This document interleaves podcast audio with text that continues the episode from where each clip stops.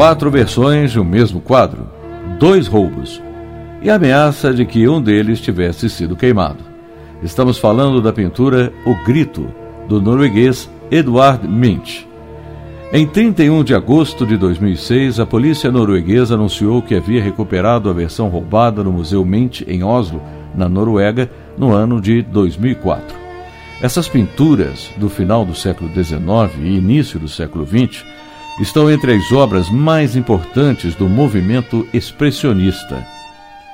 A imagem mostra uma pessoa em uma ponte no pôr do sol. Com as mãos no rosto e cara de pavor, aparentemente, está gritando como se fizesse um pedido de socorro. Mint fez quatro versões diferentes.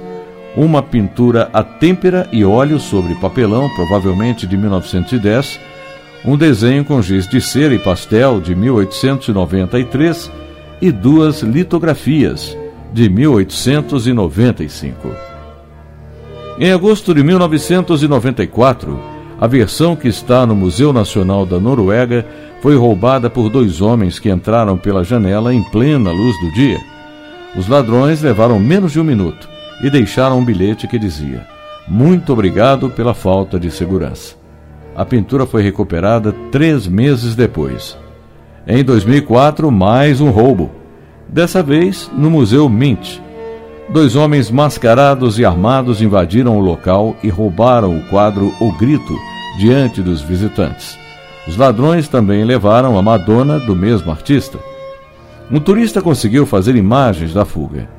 No ano seguinte, em maio de 2005, três homens foram condenados à prisão por participação no crime. Um deles seria o motorista da quadrilha.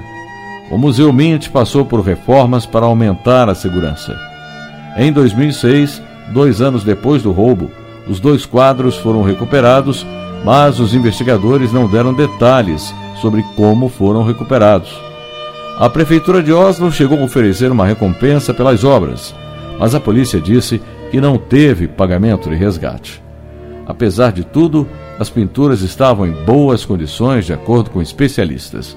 Mas em O Grito havia uma mancha no canto esquerdo inferior impossível de remover.